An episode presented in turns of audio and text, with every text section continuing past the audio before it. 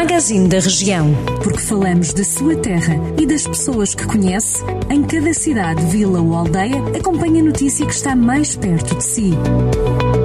Magazine da Região. Edição de Ricardo Ferreira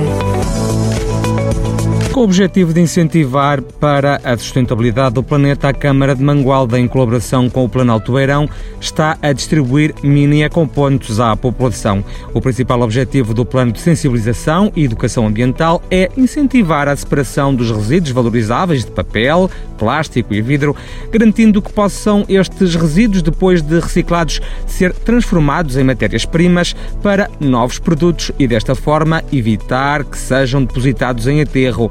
Em 2020, apesar de ser um ano marcado pela pandemia da Covid-19, registrou-se na região do Planalto Beirão um aumento da reciclagem.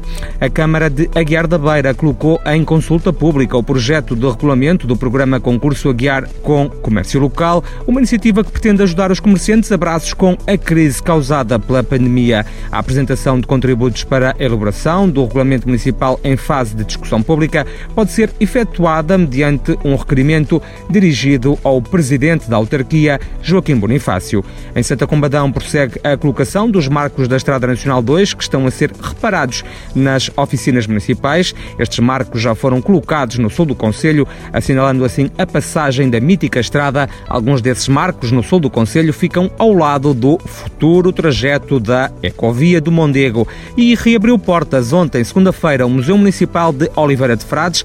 Na reabertura ao espaço museológico, convida o público a visitar a exposição temporária de fotografia intitulada O Rosto da Natureza. A mostra vai estar patente até o dia 31 de maio. Já sabe, estas e outras notícias da região sempre disponíveis em jornaldocentro.pt.